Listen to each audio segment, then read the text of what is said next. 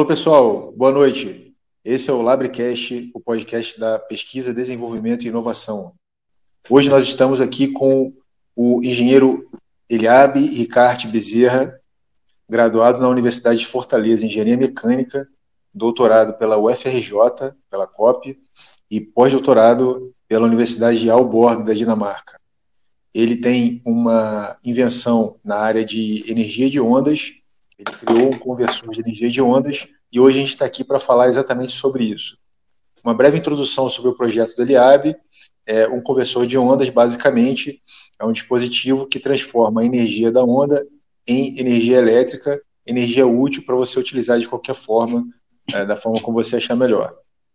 Então a gente está aqui hoje para falar sobre o projeto do Eliab é, e como que ele pretende tocar esse projeto e o que, que ele está precisando para terminar o projeto e etc. Então a gente vai deixar o Eliab bem, bem à vontade para ele, a gente bater esse papo aqui.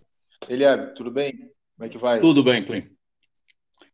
Certo. Muito obrigado é, pelas então, suas palavras. Tá certo.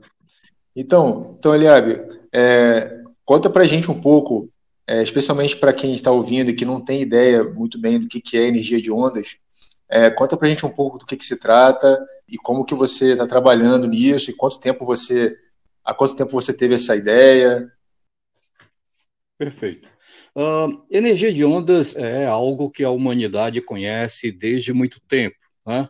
Uh, a começar pelos desafios das embarcações que, se eram construídas de forma frágeis, elas se arrebentavam em contato com o mar, ou até mesmo quando o mar estoura as suas ondas uh, na costa, a gente consegue ver o estrago e a quantidade de energia que aquele fenômeno físico traz.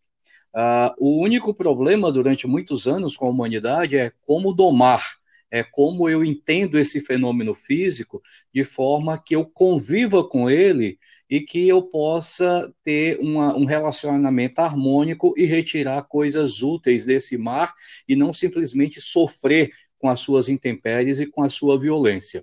Para você ter uma ideia, já no ano de 1799, no auge da Revolução Industrial, já se tem, já se tinha notícia de patentes, né, uh, de pai e filho disso em que os dois inventaram uma máquina, um conversor de energia de ondas em eletricidade. Né?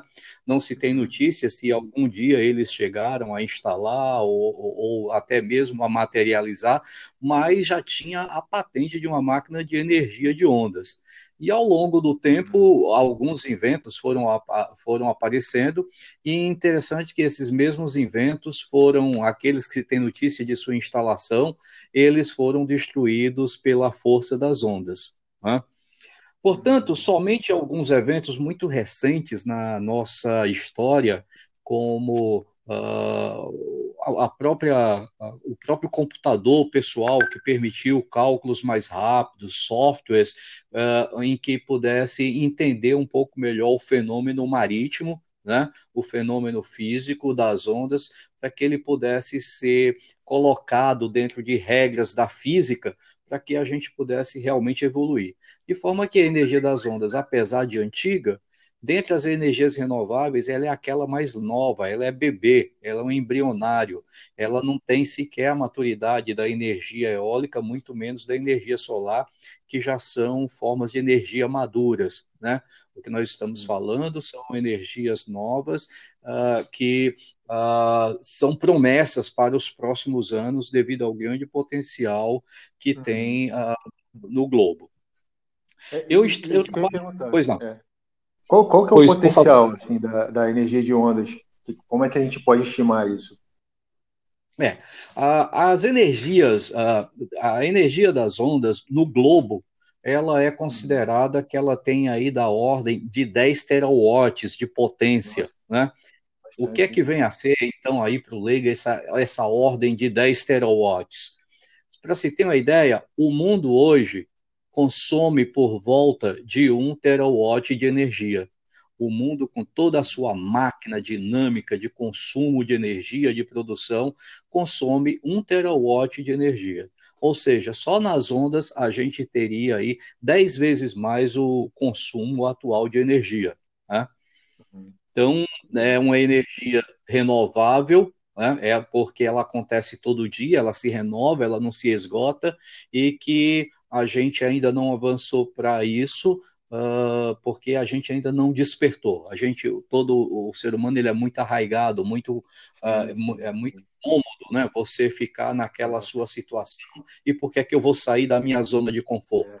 E é Exato, isso que a gente. Zona de conforto. É nisso que a gente trabalha, justamente pensando no futuro, né? A gente não trabalha para um imediatismo, né? Sim, acho que todo mundo que tem essa visão assim de energia renovável, não só energia renovável, em todas essas, essas esses todo, todo trabalho de inovação é um trabalho é, para o futuro, né? Alguma coisa que a pessoa não espera um retorno imediato, ela sabe que é. vai ser importante no futuro, né? É. Tem duas frases interessantes, né? Um é um provérbio árabe que diz que uh, quem planta tâmara não come tâmara, né? Porque a é. tamareira leva tanto tempo para dar fruto que quem plantou não vai consumir, né? Uh, e o outro é assim, é que uh, a gente planta árvores das quais a gente sabe que nunca vai desfrutar da sombra, né? Mais ou menos esse é o raciocínio. Sim, uh, interessante. E, e, assim, o teu, o, teu, o teu trabalho, você, você desde, desde que você começou na engenharia, você já pensava nisso ou teve uma hora que você deu estalo e despertou para isso? É, é, é, foi uma sequência de fatos. Enquanto eu ainda estava fazendo a minha faculdade de, de engenharia civil, tinha lá uma disciplina chamada Portos, Rios e Canais. Então, ainda na metade do curso, eu me apaixonei pelo assunto mar, né? Que esse, essa disciplina ela introduzia a gente as questões do mar, explicando como o mar funcionava, as suas equações, e foi assim uma paixão ao primeiro contato. Então, a partir daquele momento, eu já decidi que eu queria fazer uma especialização, eu tinha que fazer um mestrado, né? Uh, como na sequência lógica dos fatos, eu tinha que fazer um mestrado naquela área para minha satisfação e para minha descoberta, até mesmo o, o que era essa ciência. Né? Então, eu fiz mestrado e doutorado em engenharia oceânica, que foi uma descoberta. Uh, durante algum tempo, eu atuei no mercado, eu fui para o mercado fazer infraestrutura, né? Uhum. E é, quando eu retornei, eu tinha, eu tinha iniciado um doutorado que eu acabei perdendo por decurso de prazo, né? É, uma ameaça muito comum a muitos de nós, né? Então eu tenho um, um doutorado totalmente perdido, caducado. Quando eu uhum. voltei para retomar os meus estudos e reiniciar um doutorado, eu julguei que aquela minha primeira ciência eu julguei que o meu aprendizado já havia se já havia eh, ocorrido. Então eu disse não, eu vou então iniciar aqui uma área nova. E aí, uh, uh, tentando te responder, não era, não foi só o sonho de quando eu descobri a disciplina, mas o fato de ter descoberto a disciplina, ter ido trabalhar com infraestrutura né? E a ciência que eu escolhi como pós-graduação, como especialização, esse conjunto de fatores uh, me colocou numa situação que eu disse assim, eu tenho que continuar fazendo uh, infraestrutura.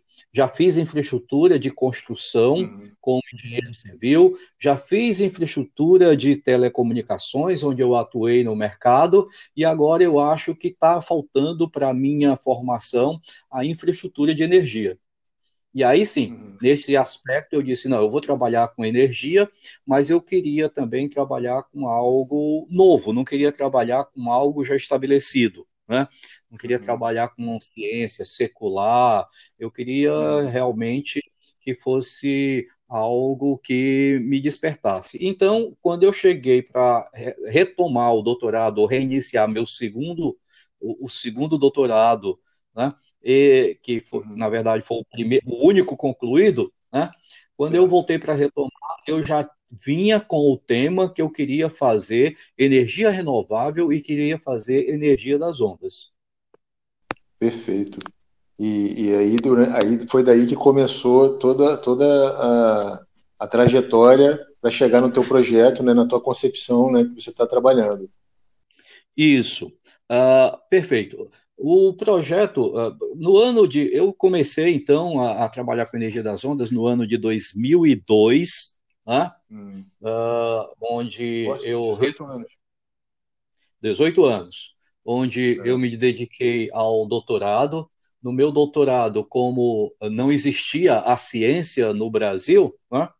Uh, o meu doutorado ele foi ter, serviu também ao papel roadmap, né, de fazer uma uhum. projeção uh, da energia das ondas no Brasil. Ou seja, eu tracei ali o que é que deveria acontecer para essa ciência para que ela chegasse a um determinado grau de maturidade. Ou seja, ela tinha que fazer parte do, das chamadas dos editais uh, de CNPq, dos órgãos de fomento, ela tinha que passar a existir para as pessoas, tinha que se fazer um protótipo, tinha que se colocar, tinha que dar alguns passos né, sequenciados para que ela se tornasse uma realidade no país.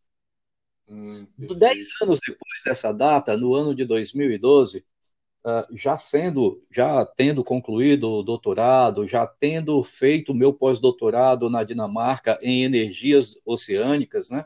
Uh, já tinha, uh, já estava, a ciência já estava solidificada nos meus ossos, né?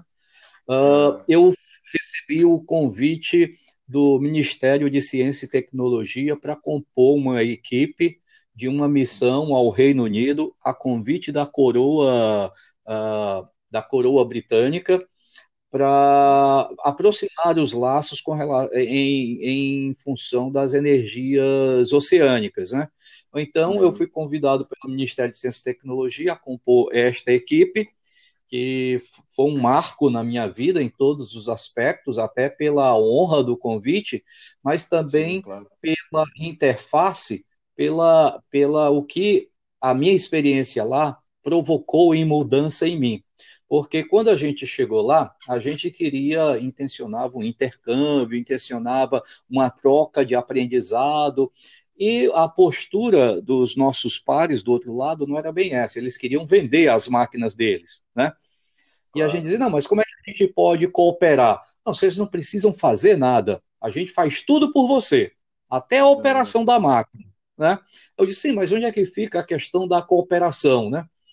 E aí, nisso, ah, ah, nessas múltiplas reuniões que nós tivemos por todo o Reino Unido, ah, eu, eu chamei a atenção deles de que o mar brasileiro não era igual ao, ao mar escocês.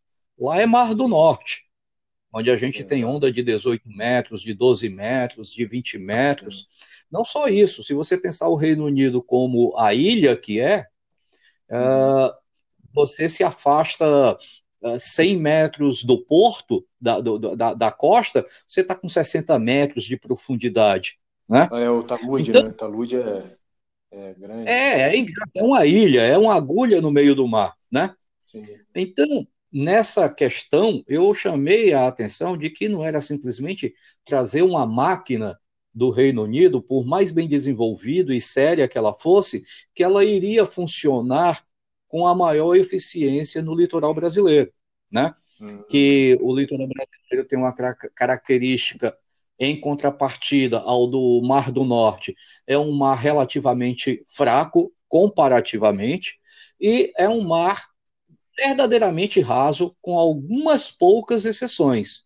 É Para se ter uma ideia, o que é, é o que é um mar raso, um mar raso, para você pegar o litoral do Nordeste brasileiro, você vai para você conseguir 50 metros de profundidade, que lá você consegue com 100 metros de, distante da costa, no litoral do Ceará você tem que andar 70 quilômetros em linha reta, mar adentro, para conseguir 50 metros de profundidade. Né? Eu consegui pescar um camarão lá, né? um camarão tem que andar 70 quilômetros. Então, é, e aí, uh, eu, eu, eu, coloquei isso lá na, na, na, nossa reunião diplomática, lá, que eu acho que de diplomático não houve muita coisa, porque a gente voltou sem negócio nenhum consumado. Né? Hum. Primeiro, porque eles queriam ah, vender a maquininha pronta, pro, pro, pro, pro, queria trocar espelhinho com os índios, né? entendeu? Ah, sim, e, claro. A mentalidade ainda, ainda permanece, né? É, é, é, a mentalidade de colonização, né? Exato, exato. E a gente já foi com a intenção de fazer uma troca de experiência, um intercâmbio técnico-científico, e eles também não queriam fornecer isso, né? Ou seja, hum. a missão diplomática acabou uh, não, não resultando em coisa nenhuma, mas eu voltei com um severo incômodo, né?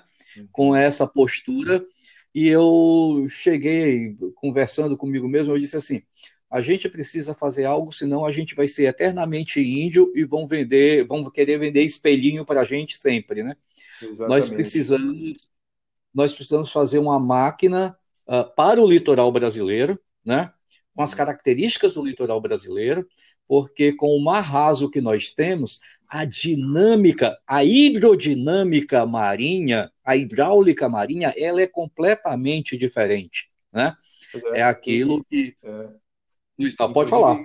Inclusive, Leve, sim, só, só para pegar esse gancho aí que você falou, esse, é, esse podcast ele existe para isso, o Lab existe para isso, é, justamente para valorizar e para estimular os, os, brasileiros a colocar para fora a sua criatividade, porque tem muita gente tendo, tendo ideia boa, mas essa nossa mentalidade, isso é uma coisa muito séria, eu acho. Essa questão da colônia, da colonização, essa mentalidade uhum. de colônia, isso ainda prende os brasileiros também. Os brasileiros ainda, muitos brasileiros se sentem ainda prisioneiros dessa ideia de que a gente depende de nações estrangeiras, quando, obviamente, que a gente não vai resolver tudo, mas a gente pode desenvolver tecnologia em casa também. Né? Muito é, propícia a, a, tua colocação, muito oportuna, porque sim, sim. Uh, eu, eles quererem ser colonizadores, eu diria que até é uma obrigação da parte deles, como claro, nações tradicionais. É. é Agora, é. a gente aceitar isso, ah, né, é, é, é, é, completamente diferente, né? É. Aí a gente é obrigado a não aceitar, é o contrário, né? É. E, e, foi o que acabou resultando da missão diplomática, né? Uh, a gente acabou por, por colocar lá a nossa posição e de que a gente não, não, não era bem aquilo que a gente estava desejando. A gente estava desejando era participar da pesquisa, né? Então, assim que eu voltei de, dessa missão, isso foi no, no, em outubro de 2012, né? Já voltei incomodado, de forma que no recesso da universidade, neste final de ano, eu já saí ali com uma célula da máquina que tinha que levar em consideração a hidráulica marinha de um litoral raso, né?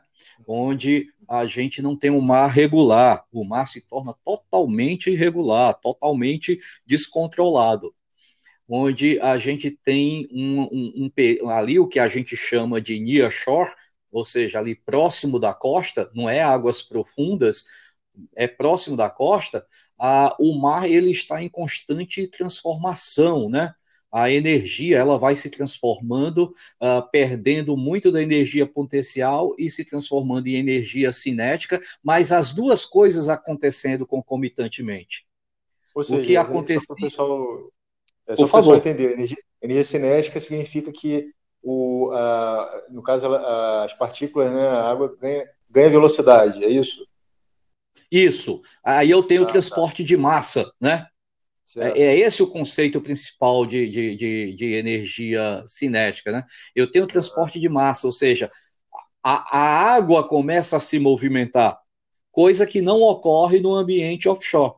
Né? Certo. Ah, não, eu não.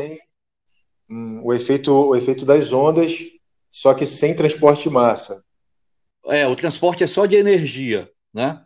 Ah, Entendeu? Sim, é só o transporte é, de, de movimento das partículas de água, né? Ela vai se movimentando, vai friccionando uma na outra partícula, que adquire o mesmo movimento, spin, né? O mesmo movimento de, de, de giro, né?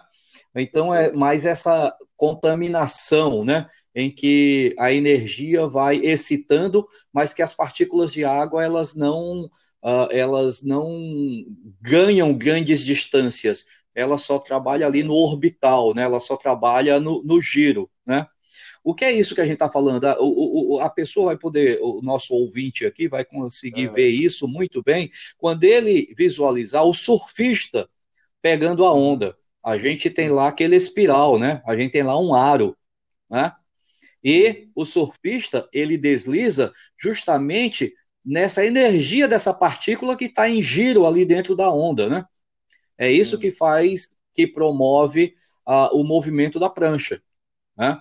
Dizer, então, o surfista ali, ele é como se fosse uma partícula sendo deslocada, é como se fosse exato. um movimento de massa junto com a, com a onda ali, certo? Exato, é, muito bem colocado, né? Então é assim, a, aquelas partículas que dão em. Vamos, um exemplo bem grosseiro, né? Bem, bem, é quando a gente mete a mão na, nas pás do ventilador, né? Aí uh, cospe a mão da gente fora, né? Entendeu? Sim. A gente coloca ali, pega um pouco daquela energia, cospe fora. Então é mais ou menos o que ocorre com o surfista, né? O surfista coloca a sua prancha ali nos orbitais que estão em giro e aquilo uh, vai faz com que a prancha se mova, né? E aí, nesse final de ano, eh, a gente já saiu com uma célula de uma máquina, como a gente chama, papel de pão, né? Uh, não obrigatoriamente tenha sido em papel de pão, mas pela maturidade, e a gente foi aprimorando esse rascunho, né? E quando a gente disse que a gente vai... Não, esse, esse rascunho inicial, ele precisava passar por uma prova de engenharia conceitual, uhum. né? A gente uhum. precisava enquadrar isso dentro das regras da física? Dentro das regras da engenharia. Né? E aí tinha que ser feito esse trabalho inicial analítico no papel, né? Porque hum, a gente precisava comprovar antes no papel, antes mesmo de tentar materializar. E quando a gente diz assim que foi sequencial, por muitas vezes isso foi demorado. O processo de amadurecimento não é um processo do dia para a noite a gente chegou ao ponto de desistir assim, a gente não tem, puxa, a ideia era boa, mas a gente não tem máquina, isso não dá certo. Aí você perde o interesse, deixa aquilo ali no canto, até que um belo dia você não está pensando naquilo, não está fazendo, não está nem às vezes está fazendo tarefa doméstica e aí vem o insight. Aí você uhum. corre para o computador, ou como na minha época, corre para a prancheta e você começa a redesenhar. Então, o, o, invento, a inovação, ela vem caracterizado dessas coisas, né? Porque a cada etapa que a gente evolui, a gente se depara de uma, diante de uma nova parede, a gente se depara de uma nova dificuldade que é mais uma etapa a ser vencida, né? E assim vai. Então, foi assim que surgiu a máquina, né? Uhum. Uh, isso já 2013 ela surgiu, 2014 a gente uh, passou a 2013, 2014, a gente passou a fazer alguns estudos uh, analíticos, a, a, a, trazendo para a equipe alunos de mestrado, alunos de iniciação científica e até alunos de doutorado que pudessem contribuir e queriam dedicar sua, os seus estudos ao tema, a gente absorveu, dando a orientação, dando o tema, e eles trouxeram, então, como resultado, algumas coisas que nos permitiram evoluir. De forma que em 2000 a gente fez algumas baterias de testes, a gente já foi quatro vezes ao laboratório, ao tanque de testes, duas vezes no laboratório de ondas e correntes da COP, né? Uh, onde a gente fez algumas provas de, de, geometrias, de captação, de captadores de onda, quais são os melhores captadores de ondas, e outra a gente fez outra bateria, duas baterias de testes no laboratório do Instituto Nacional de Pesquisa Hidroviária, INPH, que gentilmente também, da mesma forma, abriu as portas para que a gente pudesse usar o laboratório para chegar a alguns conceitos. Hum, né? Muito bom. E, e é, o resultado foi satisfatório? Totalmente satisfatório. É, quando eu, eu sempre aprendi assim, né, que quando a gente vai para o laboratório, como seja esse uh, laboratório técnico ou até mesmo laboratório de medicina, quando a gente vai faz, vai para esse ambiente, a gente tem que saber, a gente tem que ir investigar o que a gente está desconfiando, o que a gente quer saber. Não é uma coisa aleatória, né?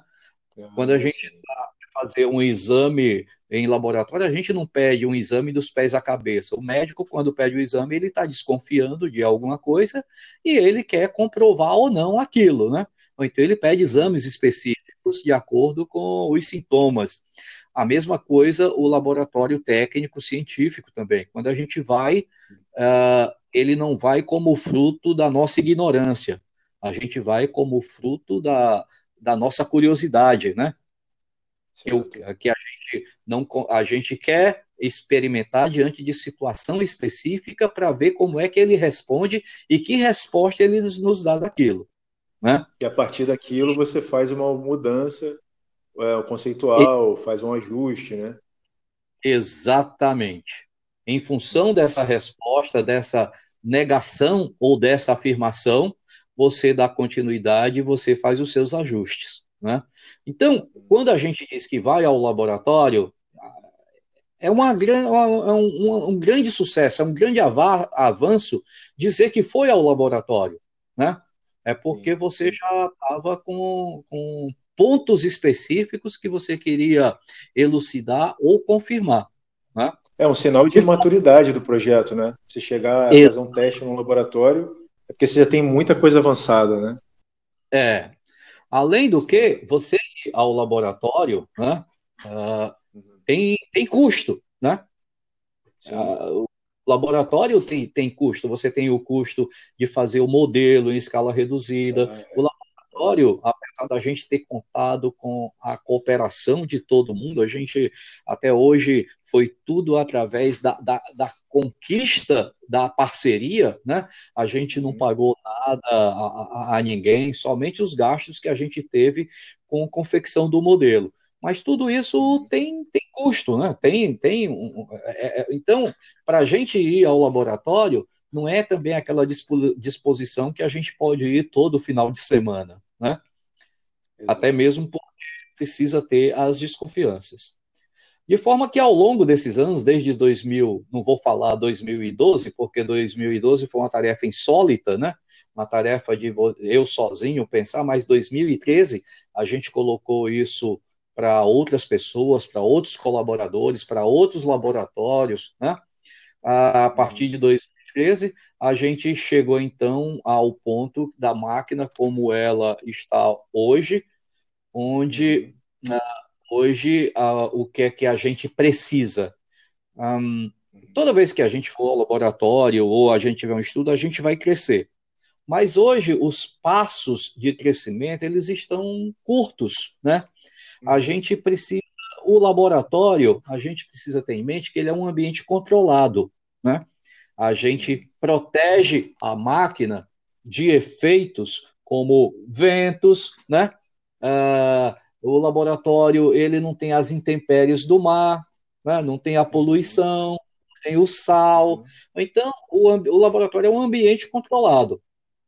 Hoje, o que é que a gente precisa? Tudo aquilo que a gente protegeu a máquina no laboratório, uhum. a gente precisa expor a máquina agora. Ah, né? sim, fazer um protótipo a gente precisa fazer um protótipo e colocar ah. em um mar de verdade, né? Ah, precisa em um mar real, que é para poder, até mesmo porque hoje, quando a gente faz uh, esses experimentos em laboratório, os modelos são reduzidos, ou seja, a gente consegue carregar essa máquina no braço, né? Uma ou duas pessoas, a gente carrega ali as peças no braço e a gente consegue uh, ter o domínio físico, né? do material, o material não se quebra, né? porque é tudo muito em escala reduzida. Agora a gente precisa colocar no mar, uh, até mesmo para comprovar algumas questões logísticas de instalação, de transporte, que a gente desconfia como é que ela funciona, traçou um plano de como funciona, mas a gente nunca colocou na prática, né? Como é que essa máquina vai chegar no local? vai ser rebocada? Como é que ela vai ser instalada? Vai ser ancorada? Vai ser feita uma fundação? Né? Então, são essas questões que até hoje a gente, como é o laboratório, ele nos preserva de tudo isso, né? Agora não, agora a gente precisa ir para o mar, não em um protótipo. Então você está buscando hoje é, parceria e investimento para conseguir montar o seu protótipo. E Correto. Colocar durante algum tempo, assim, um período, seis, seis meses, um ano, talvez, funcionando para ver o que acontece, levantar resultado, fazer medição e ver realmente fazer completar o ciclo, o ciclo do, do projeto, né? Exatamente. É, completar. E aí sim, a partir de que ele vai para o mar, a gente está. É que nem na matemática, né? A gente resolve uma parte da equação e guarda a outra, né? Depois que terminou essa parte da educação, a gente inclui a outra equação, né?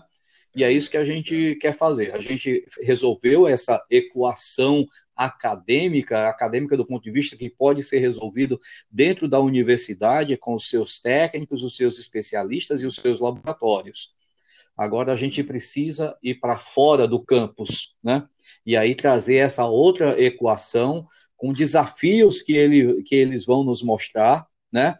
Que a gente vai ler a máquina depois, quando ela voltar do mar, assim como a, o homem foi para a Lua, quando voltou, tanto as naves como o ser humano passaram por exames para ver como é que eles reagiram, né? A gente também. A gente quer colocar no mar e ler essa máquina depois que voltar desse experimento. Aí sim, a partir desse momento, nós teremos a máquina. É só uma pergunta. É, você, você, além de, produ de produção de energia, tem alguma outra utilidade, assim, alguma outra função que você pode que pode ser realizada com esse tipo de, de sistema? Pergunta muito oportuna. Quando a gente fala, em geral, de energia, no imaginário popular, a primeira coisa que vem à cabeça é eletricidade. Né? Uhum. É, é, é, é, automático. Né? Porém, a energia, a gente sabe que tem diversas formas de energia. Eu tenho energia hidráulica, energia pneumática, né? eu tenho uh, energia mecânica do movimento de partes, energia térmica, diversas formas de energia que não eletricidade. Uh, e olha como é que é a máquina. Na, o que é que a máquina faz? Ela pega a energia das ondas do mar, né? E ela pega é, essa energia, a, o captador de energia das ondas, ela, ele fica em movimento oscilatório na vertical, né? Para cima e para baixo, como se fosse um barquinho no alto mar que fica subindo e descendo. Então a gente transformou a energia das ondas em energia mecânica, né? Com essa energia mecânica, se eu coloco na ponta, lá em cima, através de um eixo, eu coloco um gerador elétrico, eu vou ter eletricidade. Aí eu vou ter energia elétrica. Mas como eu tenho o movimento, eu tenho uma energia mecânica, se eu, ao invés, na minha ponta do meu eixo, eu colocar um gerador elétrico, eu colocar uma bomba hidráulica, uhum eu vou ter energia hidráulica, vou ter água em alta, posso ter água ou qualquer fluido em alta pressão. Excelente. Né? Eu, ou então, se eu não fizer isso e eu colocar um compressor, eu vou ter ar comprimido, que é também uma forma de energia. Né? Isso tudo está previsto no teu projeto. Nós temos várias linhas, vários alunos que estudaram esses, essas aplicações né? Hum, dentre as quais a gente tem a, a dessalinização de água por osmose reversa sem o uso de eletricidade. Né? Muito Pegando essa. na região do Ceará é interessantíssimo. Interessantíssima. No Ceará, a gente pensa aqui para aplicação nossa, mas a questão da água Uh, quem nos despertou foi em 2011, antes mesmo de surgir essa máquina, né? Nós fomos a, a, ao Chile, no deserto do Atacama, e o Chile tem uma vasta região desértica, né? Onde não tem água, onde não tem eletricidade. Ou seja, com a energia das ondas, a gente pode suprir a, o binômio da infraestrutura, eletricidade e água. E água. Muito bom. É. Ah, obrigado. É. É, então, eu queria só. É, a gente está tá chegando no, no final do programa e eu queria te, te pedir para você deixar o seu contato, seu e-mail, para as pessoas poderem entrar em contato com você, a forma que você achar melhor. É, deixar aí a sua mensagem, o seu contato, para as pessoas poderem entrar em contato com você direto. Perfeito, vai ser uma satisfação. Meu e-mail é o, o meu nome, Eliabe, é L-I-A-B, uh, arroba PPE, PPE de uh, Programa de Planejamento Energético, ponto ufrj.br. Então, repetindo sem pausa, eliabe, arroba ppe.ufrj.br. Vai ser uma satisfação responder e. É, eu vou, vou, vou, reforçar colocando na descrição também do, do episódio para você, para o pessoal poder consultar né, e ter mais clareza. E eu te agradeço aí pelo seu tempo, pela, pela, sua, pela sua disponibilidade. Eu espero que esse projeto aí vá para frente, porque pelo jeito pode ajudar bastante aí a, o Brasil em várias, em várias frentes, né? E eu espero aí que as pessoas se interessem aí também para te ajudar e para construir esse protótipo aí, o mais breve possível. Muito obrigado, Rodrigo Klein, a você, a Labre aí pelo espaço, pela oportunidade.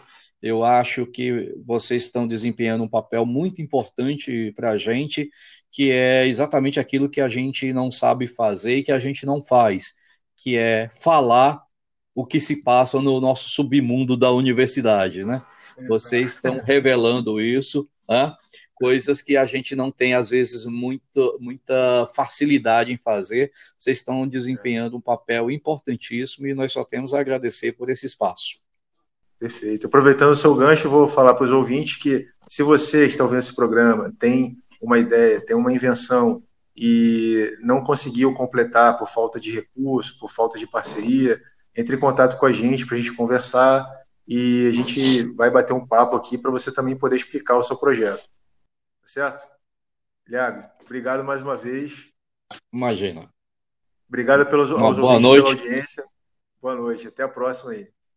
Até a próxima. Até mais. Obrigado.